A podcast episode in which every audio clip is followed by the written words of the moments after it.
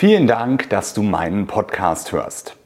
Ich möchte dir zwischen den Feiertagen die zwei beliebtesten Folgen aus dem Jahr 2023 noch einmal vorstellen. Dies ist zum einen das Thema Photovoltaik. Wie kannst du mit deinem Haus Geld verdienen, anstelle Energiekosten zu sparen? Das war mit Abstand die beliebteste Folge aus dem Jahr 2023 meines Podcasts. Die zweite Folge ist die Wärmepumpe. Soll ich eine Erd- oder eine Luftwärmepumpe wählen? Ab dem 10. Januar geht es mit neuen Folgen wieder los und es erwarten euch spannende Interviewpartner aus der Wirtschaft, Kunden, die berichten, wie es ist, in einem Haus mit Nachhaltigkeitszertifikat zu leben, aber auch ganz viele spannende Themen. Vielen Dank, dass du meinen Podcast hörst und nun viel Spaß mit den zwei beliebtesten Folgen aus dem Jahr 2023. Dein Bauexperte mit Tobias Stahl. Alles, was du zum Thema Hausbau, Sanierung und Nachhaltigkeit wissen musst. Die ich hier im Podcast beantworten möchte, weil sie immer wieder kommt. Ich muss doch jetzt eine Wärmepumpe nehmen. Welche ist denn nun wirklich besser? Wenn man rein nach der Technik fragen würde, würde wahrscheinlich jeder Fachmann sagen, die Erdwärmepumpe ist die effizienteste, die beste. Ob sie aber für dich auch wirklich die richtige ist, das werden wir uns nun einmal anschauen, wenn wir uns die Vor- und Nachteile und die Unterschiede der beiden Techniken dort einmal zu Gemüte führen. Vom Grundprinzip, die Wärmepumpe selbst, sind beide gleich. Es wird immer gerne als umgedrehtes Kühlschrankprinzip erklärt. Das heißt, der Kühlschrank entzieht dem Inneren die Wärme und gibt sie nach außen ab. Die Wärmepumpe macht das genau andersrum. Sie entzieht der Umgebung die Wärme und gibt sie nach innen an das Haus ab. Wie es genau funktioniert, das erspare ich dir hier, weil da würden wir sehr, sehr tief in den Maschinenbau einsteigen. Ähm, und ich glaube, dass die wenigsten mir dann folgen könnten. Tut aber auch nichts zur Sache. Es ist genauso wichtig wie die genaue Funktionsweise eines Motors im Auto. Und ich glaube, ähm, auch das hat euch noch nie ein Verkäufer im Autohaus erklärt, wie nun genau der Motor, egal ob Verbrenner oder Elektromotor, genau funktioniert, so dass ihr genau wisst, wie das Auto dort angetrieben wird. Das gleiche ist bei der Wärmepumpe. Ähm, ich erspare euch das, sondern wir gehen in die wichtigsten Punkte ein.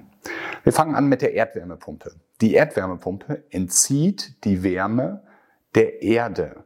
Dort gibt es zwei unterschiedliche Möglichkeiten.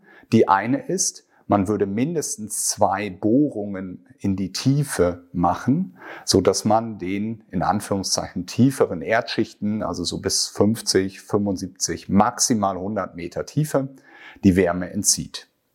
Die Alternative wäre, nicht in die Tiefe, sondern in die Fläche zu gehen. Also man würde ungefähr die doppelte bis dreifache Fläche der Wohnfläche des Hauses abschieben und würde dort auf ungefähr 1,50 Meter Tiefe Heizschlangen verlegen, die dem oberflächennahen Erdreich die Wärme entziehen. Das ist überwiegend Regenwasser, aber hat auch die ähm, Sonneneinstrahlung auf den Boden, der sich dadurch leicht erwärmt. Und so kann man über eine große Fläche dort ausreichend Energie beziehungsweise Wärme entziehen, um die über einen Kompressor verdichtet dann an den Kreislauf des Hauses, also der Fußbodenheizung und dem Warmwasserkreislauf abzugeben. Und auch da ist ein wichtiger Punkt, wenn man ein neues Haus plant oder über eine Wärmepumpe nachdenkt, sollte man immer eine echte Fußbodenheizung verbauen. Die Fußbodenheizung hat den Vorteil, dass man auch dort über eine größere Fläche mit einer niedrigen Vorlauftemperatur einfach effizienter heizen kann. Und gerade das lieben die Wärmepumpen, dass die Temperatur nicht so stark erwärmt werden muss. Wir sind bei der Erdwärmepumpe und am häufigsten wird dort die Tiefenbohrung gewählt. Die Flächenkollektoren sind nur ganz selten möglich. Im Außenbereich oder halt bei einem sehr großen Grundstück hat man die Fläche, die man benötigt. Bei den aktuell immer kleiner werdenden Grundstücken aus Kostengründen oder halt bei der verdichteten Bauweise in Städten ist das natürlich etwas, was halt nicht ähm, zum Einsatz kommen kann. Die Effizienz einer Wärmepumpe wird über die sogenannte Jahresarbeitszahl ähm, gemessen. Die Jahresarbeitszahl gibt wieder, wie viel Kilowattstunden Strom benötigte die Wärmepumpe und wie viel Kilowattstunden Wärme hat sie daraus erzeugt. Und das Verhältnis von diesen beiden, wenn man die erzeugte Wärme durch den Stromverbrauch dividiert, dann kommt man auf die sogenannte Jahresarbeitszahl. Die sollte bei den aktuellen Wärmepumpen zwischen 4 und 5, teilweise in der Theorie sogar bei über 5 liegen. Das bedeutet, aus einer Kilowattstunde Strom hole ich mindestens 4, teilweise sogar 5 Kilowattstunden Wärme. Und das ist eine Wahnsinns ähm, die dort ist. Zum Vergleich, aus einer Kilowattstunde Gas holt man 0,9 bis knapp eine Kilowattstunde Wärme. Also wir haben hier einen Faktor von vier bis fünf, die die Wärmepumpe effizienter ist als eine Gasheizung oder eine Ölheizung, wie man sie aktuell kennt. Das ist auch der große Vorteil, warum sie in allen aktuellen Gebäuden Sinn ergibt, auch in Bestandsgebäuden. Man sollte sie natürlich dämmen, um einfach den Wärmeverbrauch zu reduzieren. Ähm, und man sollte versuchen, auf eine Fußbodenheizung umzusteigen, aber selbst das wäre in der heutigen Zeit mit Heizkörpern möglich. Es gibt spezielle Wärmepumpen, die sich auf Heizkörper spezialisiert haben, höhere Temperaturen im Vorlauf erzeugen können und trotzdem sehr, sehr effizient ist. Die Erdwärmepumpe ist sehr leise. Man hört höchstens minimal den Kompressor innerhalb der Einheit selber. Und wenn man die nicht gerade direkt ins Wohnzimmer stellt, sondern in den Hauswirtschaftsraum, in einen Technikraum oder falls es den noch gibt, in einen Keller, dann sollte man davon nahezu nichts mitbekommen. Der Nachteil der Erdwärmepumpe ist die Tiefenbohrung. Diese benötigt erst einmal die Zustimmung von einzelnen Behörden, unter anderem der unteren Wasserbehörde, aber gegebenenfalls auch noch anderen Behörden, die man erst einmal fragen muss, ob man an diesem Standort überhaupt bohren darf.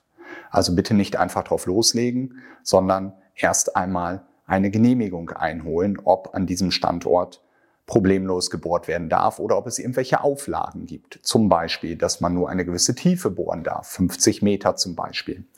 Ähm, dies ist eine wichtige Einschränkung, so dass es gar nicht möglich ist, auf jedem Grundstück eine Erdwärmepumpe zu verarbeiten.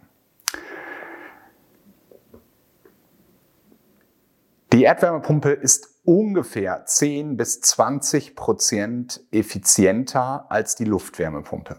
Woran liegt das? Die Luftwärmepumpe nutzt die Umgebungsluft, der sie die Wärme entzieht. Und dort ist es logisch, umso kälter es ist, und wir brauchen die Wärmepumpe ja überwiegend im Winter zum Beheizen, und wenn die Luft draußen kalt ist, dann ist es schwieriger, der Luft Wärme zu entziehen. Dafür spart man sich die teure Tiefenbohrung. Das ist der ganz große Unterschied. Dementsprechend ist die Luftwärmepumpe vom Preis-Leistungs-Verhältnis bedeutend besser. Hätte ich vor drei bis fünf Jahren ganz klar zur Erdwärmepumpe tendiert, fällt mir die Entscheidung heute genauso schwer wie manch meiner Kunden. Die Luftwärmepumpe hat sich erheblich verbessert im Bereich der Effizienz. Hatten Sie vor einigen Jahren noch eine Jahresarbeitszahl von ungefähr drei, sind sie inzwischen auch schon bei vier bis viereinhalb und somit nur noch zehn bis zwanzig Prozent schlechter als die Erdwärmepumpe. Dafür aber circa 10.000 Euro günstiger aufgrund der eingesparten Tiefenbohrung. Wenn man das bei einem super energieeffizienten Haus umrechnet, dann ist der Unterschied der Heizkosten vielleicht 10 bis 20 Euro pro Monat, so dass man viele, viele Jahre heizen muss, um die teure Tiefenbohrung dort wieder reinzuholen. Ein zweiter Vorteil ist, dass die Luftwärmepumpe etwas weniger Platz im Innern des Gebäudes benötigt, da die Haupttechnik bei den meisten in der Außeneinheit verbaut ist. Das heißt, in dem Kasten, den man dort häufig vor den Häusern sieht, ist die eigentliche Wärmepumpe verbaut. Das heißt, dort wird ähm, das warme Wasser erzeugt und dann über ein Rohr in das Gebäude geführt. Dementsprechend ist es auch wichtig, dass die Außeneinheit möglichst nah an der Außenwand beziehungsweise an der Inneneinheit ist, dass man dort nicht lange Leitungswege hat, um das Wasser nach innen zu dem Punkt zu bringen, wo es dann im Haus verteilt wird. Sie sollte somit idealerweise entweder vor dem Haus oder hinter dem Haus stehen. Ähm, Faustformel ist von der Vorderseite der Außeneinheit der Luftwärmepumpe sollte man mindestens drei Meter Abstand zur Grundstücksgrenze des Nachbarn einhalten. Das hat etwas mit Lärmemissionen zu tun. Inzwischen sind die Anlagen sehr, sehr leise geworden. Ähm, die meisten sind unter 35 Dezibel.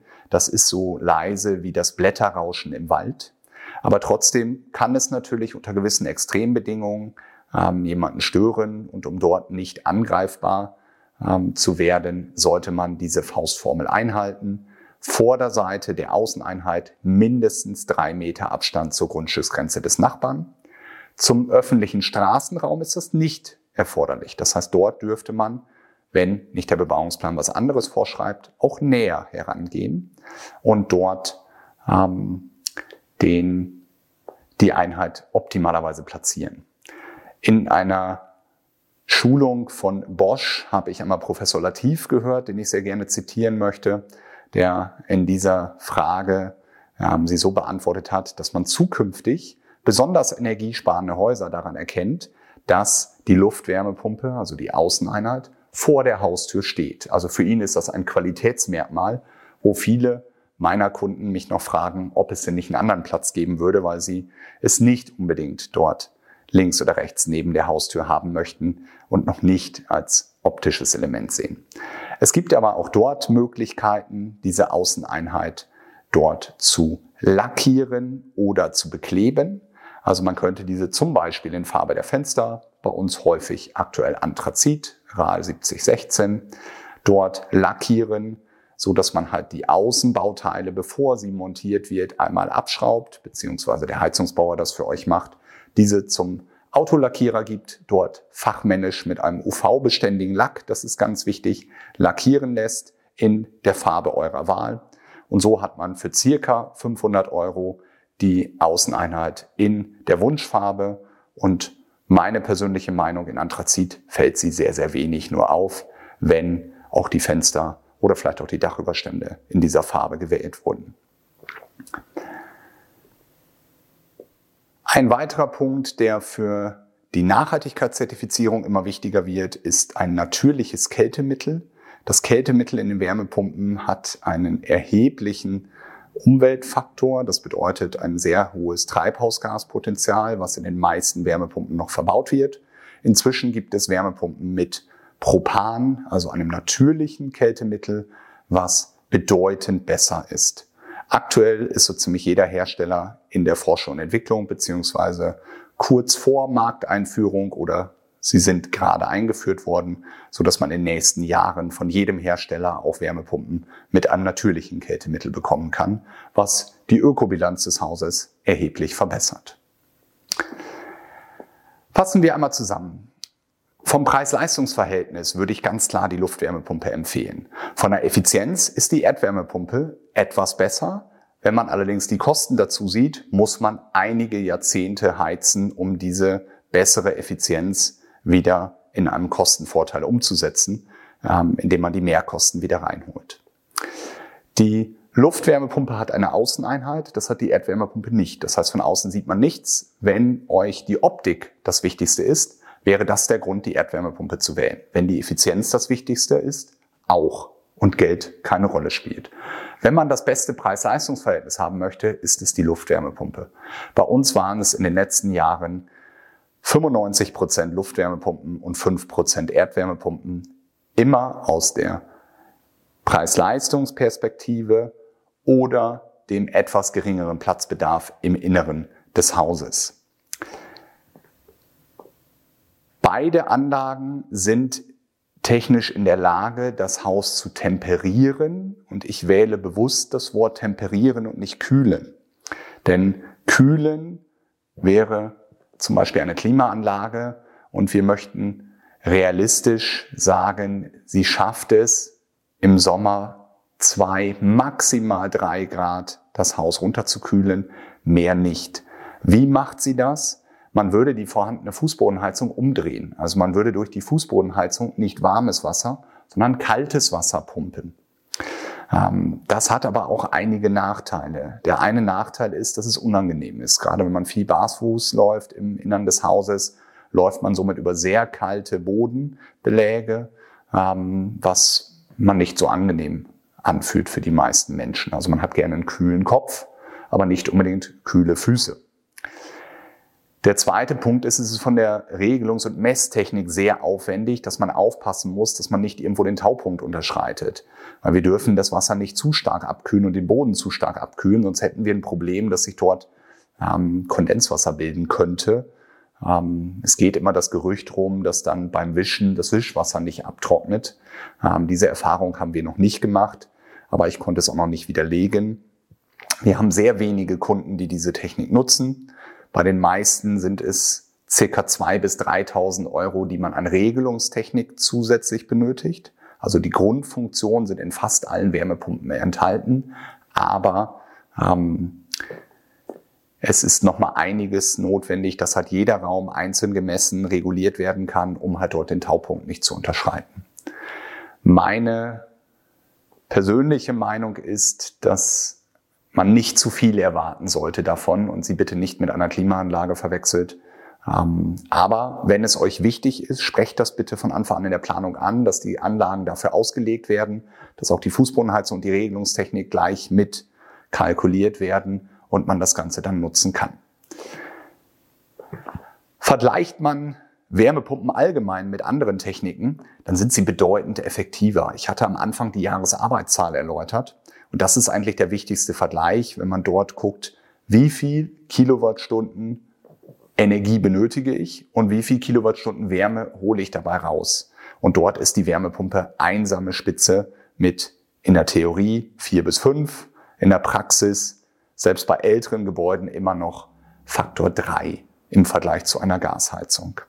Natürlich kann man jetzt sagen, dass das Gas aktuell auch bedeutend günstiger ist als Strom. Aber dort haben wir gerade in den letzten zwei Wintern gelernt, dass das nicht beständig ist und man nicht weiß, wie sich der Gaspreis wirklich entwickelt.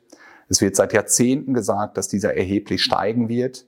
Es ist in den Jahren nie groß gestiegen bis in den letzten zwei, drei Jahren.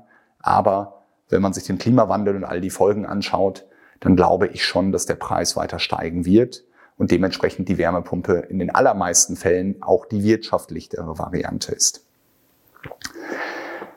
Eine weitere Frage, die Kombination mit Photovoltaik, würde ich in einem separaten Podcast erläutern. Genauso würde ich auf das Thema Kühlen, Temperieren, was ist die richtige Möglichkeit im Sommer, ähm, das Haus vor Überhitzung zu schützen, in einem separaten Podcast erklären, weil das würde heute den Rahmen sprengen.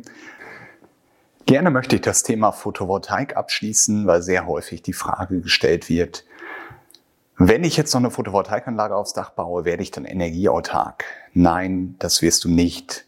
Aus dem folgenden Grund, dass die Wärmepumpe überwiegend den Strom im Winter benötigt, dann wenn es besonders kalt ist, also ganz besonders die Monate Dezember und Januar. Und gerade dort produziert hier in Deutschland eine Photovoltaikanlage am wenigsten Strom. Deswegen wird man durch die Kombination nicht energieautark, aber es bringt natürlich eine ganze Menge, weil zumindest ein Teil des Stromes auch im Winter die Photovoltaikanlage liefern kann und man den überschüssigen Strom im Sommer verkaufen kann und dafür natürlich sich im Winter wieder Strom dazu kaufen kann. Auch das rechnet sich aktuell sehr gut bei den Einspeisevergütungssätzen, die wir jetzt seit wenigen Monaten wieder haben. Bleibt da auch eine gewisse Rendite bei übrig. Das heißt, auch die Einspeisung, die sicherlich immer der zweite Schritt sein sollte. Der erste ist immer der Eigenverbrauch. Ähm, aber auch das rechnet sich ganz gut, sodass die Kombination aus Wärmepumpe und Photovoltaik absolut sinnvoll ist, aber es nicht notwendig ist, ähm, eine Photovoltaikanlage zu bauen, wenn man sich für eine Wärmepumpe entscheidet. Auch dies wird aber sehr intensiv und sehr genau in einer weiteren Podcast-Folge dort ähm, besprochen, weil diese Frage eine der häufigsten ist. Sollte ich eine Photovoltaikanlage verbauen? Wenn ja, welche? Ist ein Akku sinnvoll? Wie groß sollte der sein? Ähm, auch da gehe ich ganz ausführlich drauf ein. Zusammengefasst, entscheidet euch für eine Wärmepumpe. Der Schritt ist der richtige, auch wenn man immer wieder dort anderes liest. Die absolute Mehrheit der Wissenschaftler bestätigt, dass das der Schritt in die Zukunft ist. Und ähm, bei so ziemlich jedem Haus macht dieser Schritt Sinn? Das sollte man einmal prüfen, einmal berechnen lassen vom Energieberater oder vom Architekten und dann freue ich mich auf eure Fragen zu diesem sehr technischen Thema.